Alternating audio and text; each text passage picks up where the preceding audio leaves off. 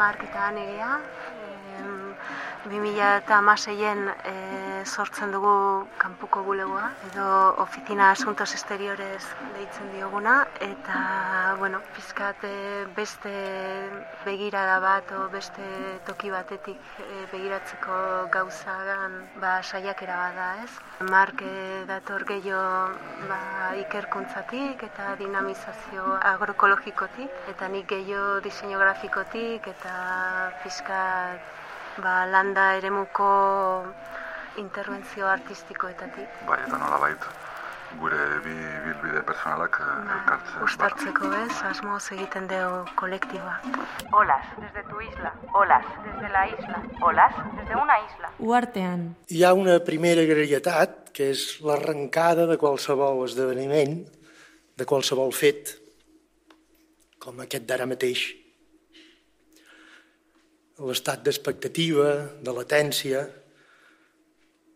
d'abans de començar un acte, això és agrari. M'agrada d'allargar-nos en aquest estat, en la forma matinal d'aquest estat.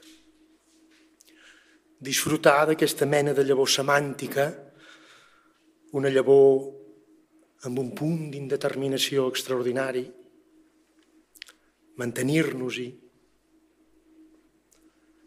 deixar passar l'estona. De fet, podríem deixar la cosa aquí i anar-nos-en, com si l'acte hagués consistit en això. Al capdavall hi ha una certa impostura en el fet de parlar d'agrarietat, que és, per sobre de tot, una pràctica i un univers que en ell mateix defuig qualsevol tractament acadèmic. En realitat en parlem aquí perquè pervisqui fora, no tant fora d'aquí, sinó fora del mateix fet de parlar-ne. Així tot ja en direu si no sembla un, un camp de caps, això que tenim aquí davant, amb unes rastelleres i amb els tornalls per l'arada a cada cap de fila, una mena de camp de caps, de caps llavor. En 2016 arrancamos el colectivo, aunque de alguna forma es una fecha que ponemos porque es cuando ha empezado como el primer proyecto que hacemos con el nombre del colectivo, digamos, ¿no?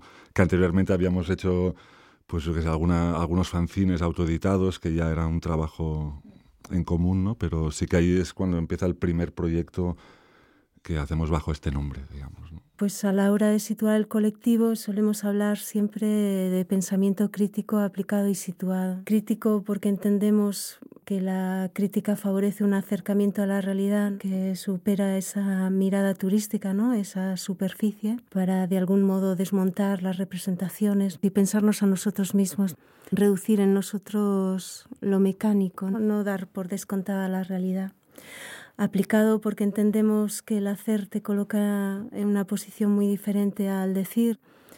De algún modo la relación afectiva que desarrollas con lo que construyes es mucho más intensa, ¿no? porque de algún modo la sientes parte de ti. ¿no? Entendemos también que el hacer es una herramienta de toma de conciencia muy eficaz. Parte de nuestro trabajo, de hecho, consiste en intentar poner en marcha mecanismos que nos ayudan a pensar y finalmente situado porque intentamos pensar siempre la ruralidad y el territorio a partir de nuestro propio territorio. De hecho, esto tiene mucho que ver con cómo entendemos nosotros mismos el habitar, pues nociones como el cuidado, el mantenimiento, la permanencia y asociados con ellos pues el compromiso, la inmovilidad son desde luego nociones que para nosotros describen un poco los parámetros donde se mueven nuestras intervenciones. Por eso muchas veces decimos que el valor de lo que hacemos tiene que ver con desde dónde lo hacemos, ¿no? Es decir, desde un lugar del Pirineo, bueno, a cuya conservación y restauración dedicamos la mayor parte de nuestros esfuerzos y energía. Sí. Como que si en cierta medida, o esa era la intención, ¿no? Cuando creamos el colectivo, era que que, que los proyectos o las intervenciones que pudiéramos plantear fueran como mecanismos que nos ayudaran a, a responder a las preguntas que ya de forma cotidiana nos hacíamos incluso desde antes de llegar a este sitio, llevamos 10 años viviendo en este caserío, pero ya veníamos de antes, ¿no? De otros lugares parecidos y, y era, ¿no? Pues crear el colectivo como eso, ¿no? Como como una excusa para encontrar situaciones o generar situaciones que nos ayudaran a pensar en lo cotidiano. Luego es cierto que han venido como invitaciones eh, más específicas, como el máster, por ejemplo, que igual nos sitúan en un lugar diferente a lo que son los proyectos que habitualmente hemos hecho como colectivo, pero siempre como orbitando ¿no? sobre las preguntas que en realidad nos hacemos a diario, ¿no? desde esa forma de habitar ese lugar. ¿Y ahora qué? Nos vamos de excursión. ¿Qué? ¡De excursión! ¿A dónde? ¡Allí! ¿Hablas en serio?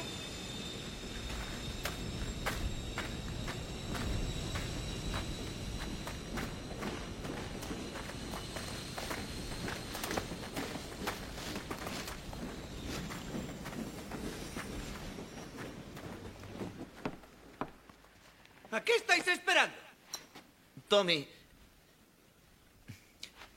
Esto no es normal, tío. Es la inmensidad natural. Mirad, aire puro. Mira, Tommy, ya sabemos que lo estás pasando muy mal con Lizzie, pero no hace falta que lo pagues con nosotros. ¿Es que no te enorgulleces de ser escocés? Vemos que nuestra presencia un poco en el máster es, es la presencia de un objeto extraño, de alguna manera, objeto extraño y además no identificado. Verdaderamente es un poco así. Así lo sentimos, ¿no? Pensamos que hay muy poca gente de las, de las personas que se acercan al máster, que se acercan por nuestra asignatura. Es, es evidente, no somos el reclamo de... Y a la vez yo creo que en parte también quiero creer que se sorprenden de que mm, quizás eh, tienen más interés en, en, la asignatura de la que preveían o no, no, no os lo atribuyo, ¿eh? simplemente que, bueno, yo creo que sí que les sorprende un poco esa aproximación al territorio, que no es igual tan habitual o quizás en los recorridos, digamos, académicos, ¿eh? me refiero. Y en relación a esto es que también eh, todo lo que serían las prácticas de, de intervención artística o en clave de cultura contemporánea en lo rural, bueno, pues o, estás un poco en ciertos círculos que te pueden llegar, ¿no? como la existencia de ciertos proyectos así, o si no, habitualmente es cierto que incluso a gente del entorno del arte o de ciertos entornos culturales urbanos, pues no conocen, ¿no? como que no conocen la existencia de estas aproximaciones, estas miradas, y de hecho el primer año nos pasó con alguna alumna que es de pueblo, que vive en un pueblo pequeño, y nos decía, no tenía ni idea que había estas, bueno, esta gente y estas iniciativas haciendo, ¿no? Entonces... Y también la posibilidad de establecer un puente, ¿no? Entre, entre mi vida, ¿no? que es mi vida rural, y, esa, y la práctica a la que dedico, digamos, mi formación, y que no había visto ese puente, ¿no? En ese caso, y ahí lo vio, ¿no? Por eso decía que quizás digamos, a buenas y a primeras no ven la relación, no, no ven qué hacemos ahí ¿no?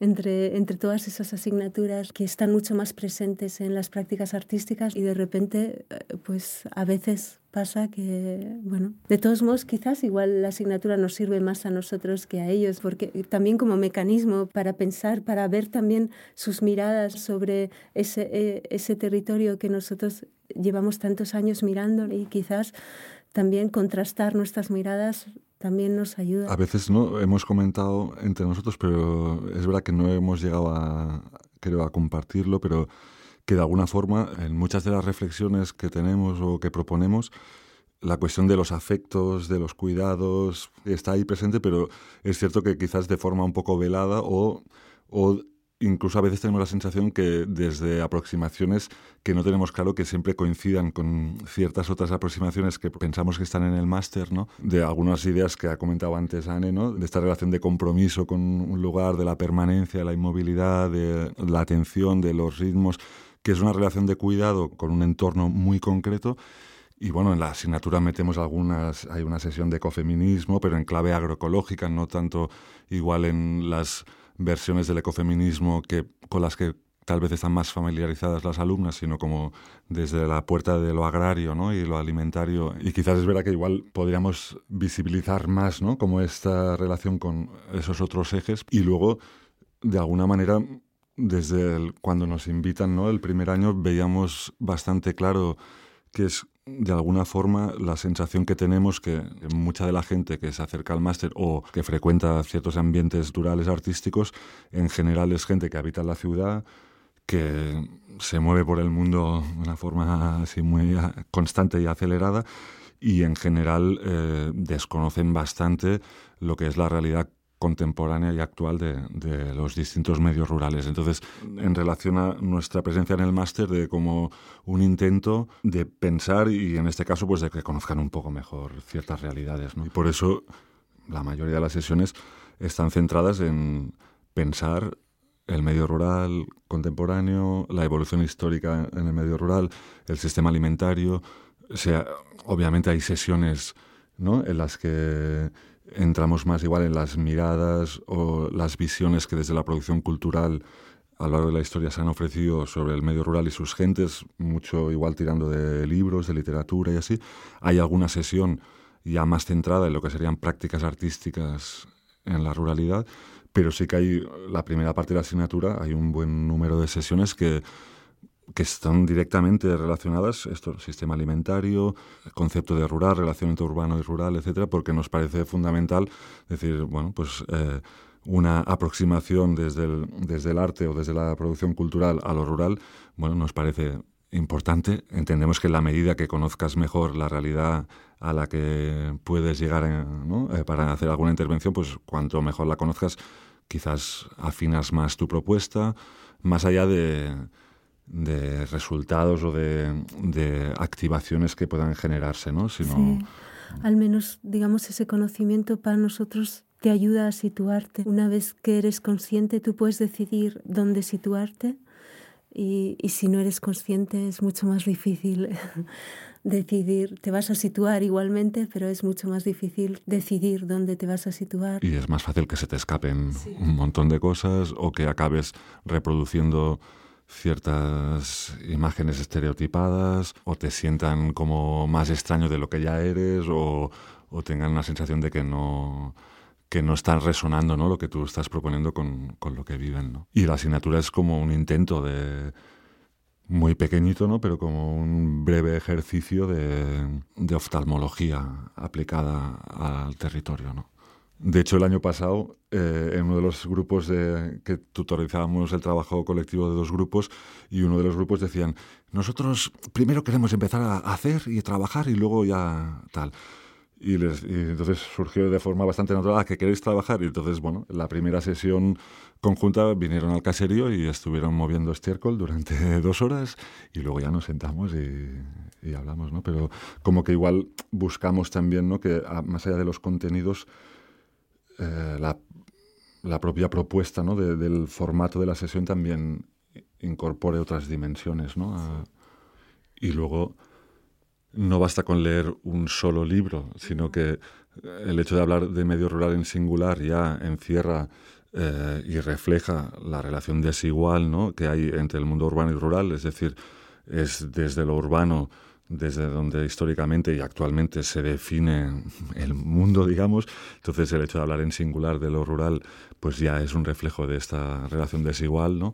Y, también es cierto que, bueno, pues las condiciones, digamos, de la asignatura eh, son las que son, entonces se nos queda corta, ¿no? En el, sentido de, pues de, de poder entrenar la mirada no hay que no, no, se trata de entrenar la mirada sobre lo rural, sino habría que entrenar la mirada sobre los distintos rurales que incluso sin salir de Navarra que nos ofrece bastante diversidad, porque también muchas veces cuando pensamos en intervención artística cultural en el medio rural, pensaremos en zonas como el Pirineo, como en el Bastán, como en Bortziriak, igual no pensamos en las mujeres migrantes que están trabajando en la ribera, ¿no? en la industria alimentaria, o no estamos pensando en los tractores de 300 caballos que lleva un solo tío ahí en la zona media, etcétera, ¿no? Entonces, bueno, ¿no? como eh, de ahí que las salidas hemos intentado, en la medida que hemos podido, ver contextos geográficos distintos, ¿no? Pero digamos que necesitaríamos, eh, pues eso, ¿no? Como acceder a, a, recursos bibliográficos muy diferentes. No es solo un libro a leer, sino muchos distintos. Obviamente hay fenómenos y dinámicas, ¿no? Que, que son compartidas, ¿no? Pero porque parte de la fascinación y, en cierta medida esta durante estos últimos años es evidente ¿no? que desde los entornos culturales hay un interés creciente por todo lo que suene a rural. Eh, generalmente ese interés va focalizado a ciertas a ciertos rostros amables y, que responden ¿no? a los arquetípicos paisajísticos, identitarios así de lo rural y difícilmente ves eh, ese interés tan marcado por eh, intervenciones culturales y artísticas en la cara menos amable de lo rural o la cara menos vendible para el aprovechamiento turístico o que te genera igual lecturas más conflictivas sobre, lo, sobre la actualidad, etcétera, ¿no?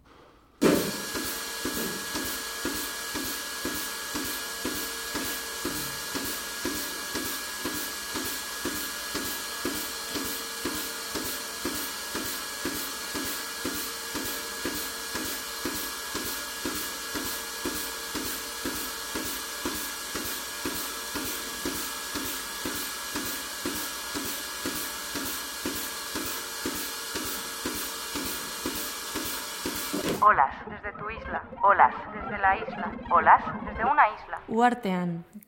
Como cómo impacta la actividad de, de, las prácticas artísticas contemporáneas en esos eh, bueno, en esos ámbitos rurales, pues yo creo que es todavía algo que está por medir. Quizás nosotros también parte del conocimiento que tenemos de, de este impacto tendría que ver con prácticas artísticas participativas y en ese sentido es verdad que dentro del arte contemporáneo quizás este tipo de prácticas sean mucho más accesibles que otro tipo de propuestas dentro de esa disciplina. El hecho de poner lo humano, lo relacional en el centro, hace que al menos el material del que están hechas esas proposiciones es algo muy compartido, es lo humano. Y entonces, de alguna manera, yo creo que la sensación que tiene, que tiene digamos, la gente que interviene la idea es que las propuestas resuenen en la gente,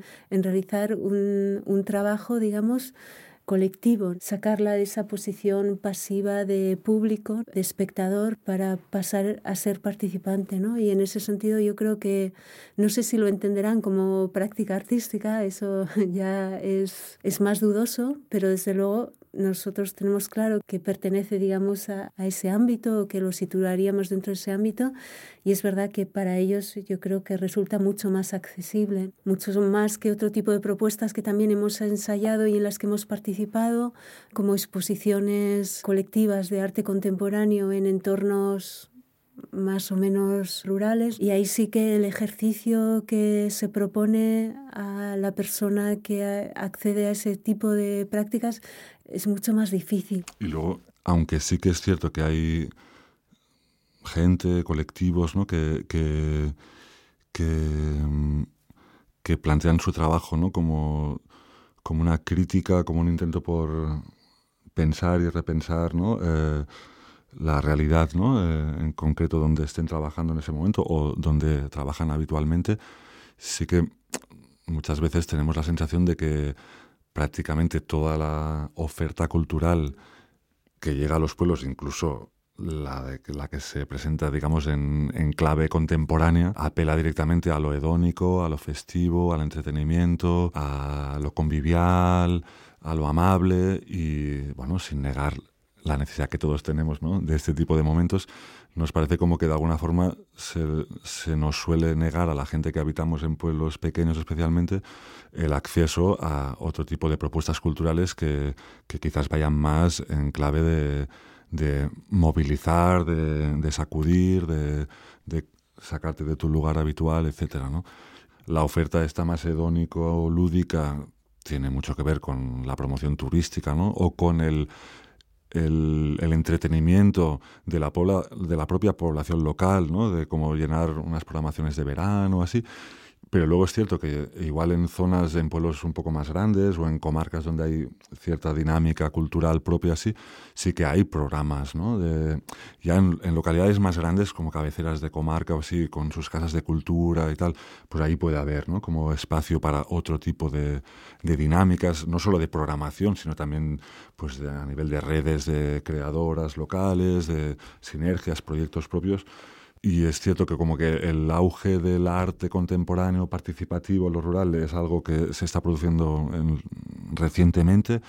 Quizás, como decían, es pronto todavía, ¿no? Para ver, bueno, eh, si va quedando como un pozo, ¿no? Eh, nosotros que trabajamos en el programa Landarte, pues muchas veces decimos ¿no? a la gente de los pueblos, llegamos a pueblos donde, aunque sean muy pequeñitos de alguna forma, y hay dinámicas endógenas, ¿no? sociales, culturales, y, decimos que en el mejor de los casos el hecho de traer a alguien de fuera con otras miradas, otros lenguajes, otras herramientas, puede dejar un pequeño pozo ¿no? Eh, en esa gente ya más activa y que son las que habitualmente pues mueven ¿no? el tejido sociocultural del pueblo, de la comarca, pues es cierto que con el paso de los años y con la presencia más continua y repetida ¿no? de, estos pequeños ejercicios, pues es verdad que puede ir quedando como un aprendizaje. ¿no? Muchas veces hablamos de este doble aprendizaje, ¿no? de, de la necesidad que comentamos antes de que la gente de los entornos de la comunidad artística o cultural aprendan ¿no? qué es el mundo rural o qué son los mundos rurales contemporáneos, pero también que la gente igual más inquieta o más activa de los pueblos vayan conociendo y familiarizándose con otro tipo de propuestas culturales que quizás les ayuden a, bueno, a explorar otras expresiones y otros intentos propios, pero quizás eh, desde otros lugares, ¿no? Anyway, I call this talk ground level because I'm going to talk as much about the cultural landscape as I will about art. I could have called it ripple effect because I've come to feel that a strong land based art like activism starts precisely from ground level, from a center, a specific location, a kind of deep map from consciously lived experience. And then it moves on out from there via whatever audience it's able to pick up in other circles and so forth. The relations between doing and seeing, action and vision, construction and perception lie at the core of landscape experience. The term cultural landscape is a way of thinking about art and landscape issues that was pretty well invented by J.B. Jackson, who was a peripatetic scholar based in New Mexico, who defined landscape as, quote, a concrete three dimensional shared reality, a collaboration between people and nature rather than idealized picture or view, something out there.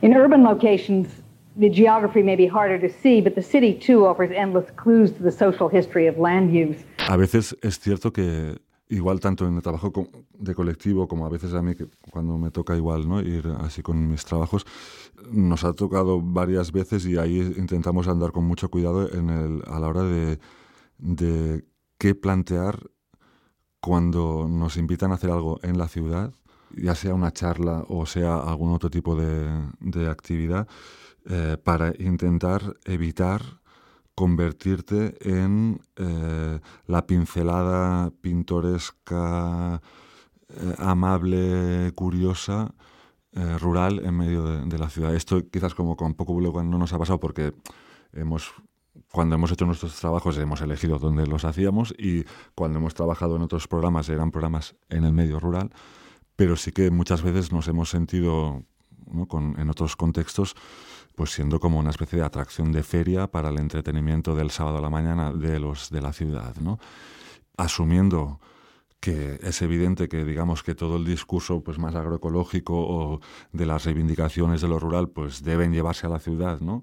Que es donde están, no sé, pues eh, desde las instituciones públicas, donde vive la mayoría de la gente, donde tiene eco, ¿no? lo más eco lo que sucede. Entonces, el equilibrio entre la necesidad de bajar, de, visibilizar las realidades subalternas de lo rural en la ciudad y la, el riesgo de convertirte en un espectáculo de feria para el entretenimiento urbano, pues bueno, ahí hay que jugar y a veces como colectivo quizás no nos ha pasado tanto, no, no, nos hemos encontrado en esto, pero sí que es algo que hemos sentido muchas veces, ¿no? Ante una exigencia, digamos, de hacer un ejercicio expositivo y de recoger de alguna manera lo que había ido sucediendo en el medio rural y llevarlo a la ciudad. Entonces decidimos pues que no, que no nos parecía de alguna manera legítimo y de alguna manera siempre hemos tenido problemas con los ejercicios expositivos porque nuestras intervenciones no están planteadas de esa manera, ¿no? Y lo que generan esas intervenciones no es obra, ¿no? No es tampoco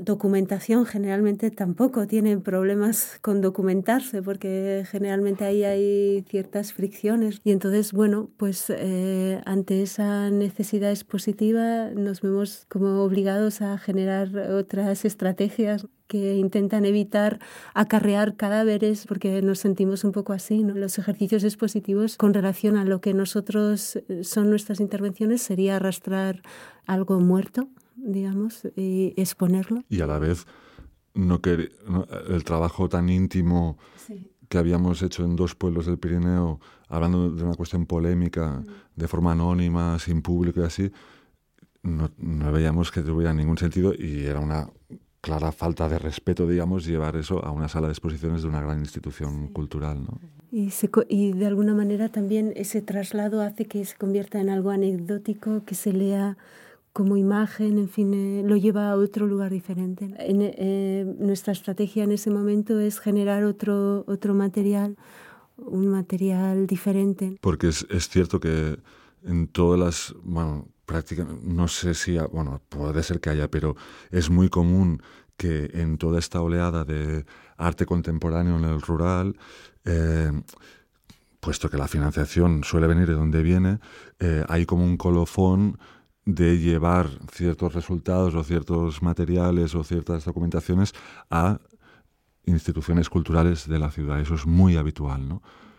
Y no decimos que no sea interesante ni pertinente. pero... Según qué práctica lleves a cabo, tiene sentido. En la nuestra, precisamente, no.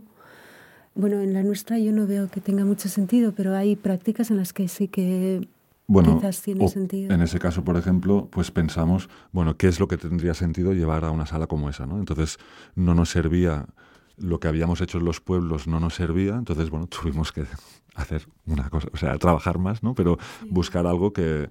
Eso es algo, por ejemplo, muy característico que no hemos comentado de nuestros trabajos, es que se nos gigantiza. Nosotros empezamos y, y decimos, ah, pues igual esto también, y ah, esto estaría bien, y luego al final nos encontramos como que hemos hecho como una bola gigantesca, ¿no? Que se nos ha ido un poco de las manos, ¿no? Va creciendo, va creciendo.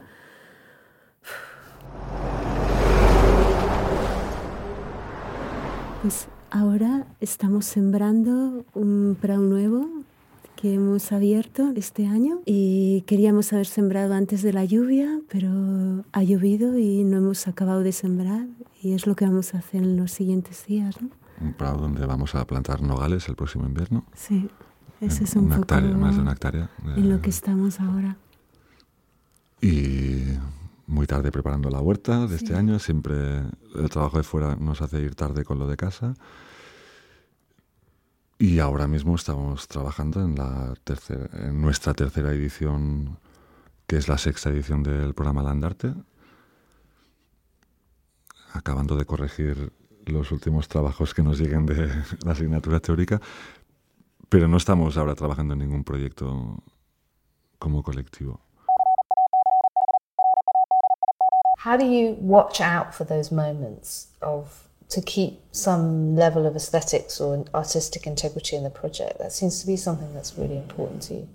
Yeah, I mean, I think it, it varies project by project, and this, you know, Dervika is still seemingly in its early stages.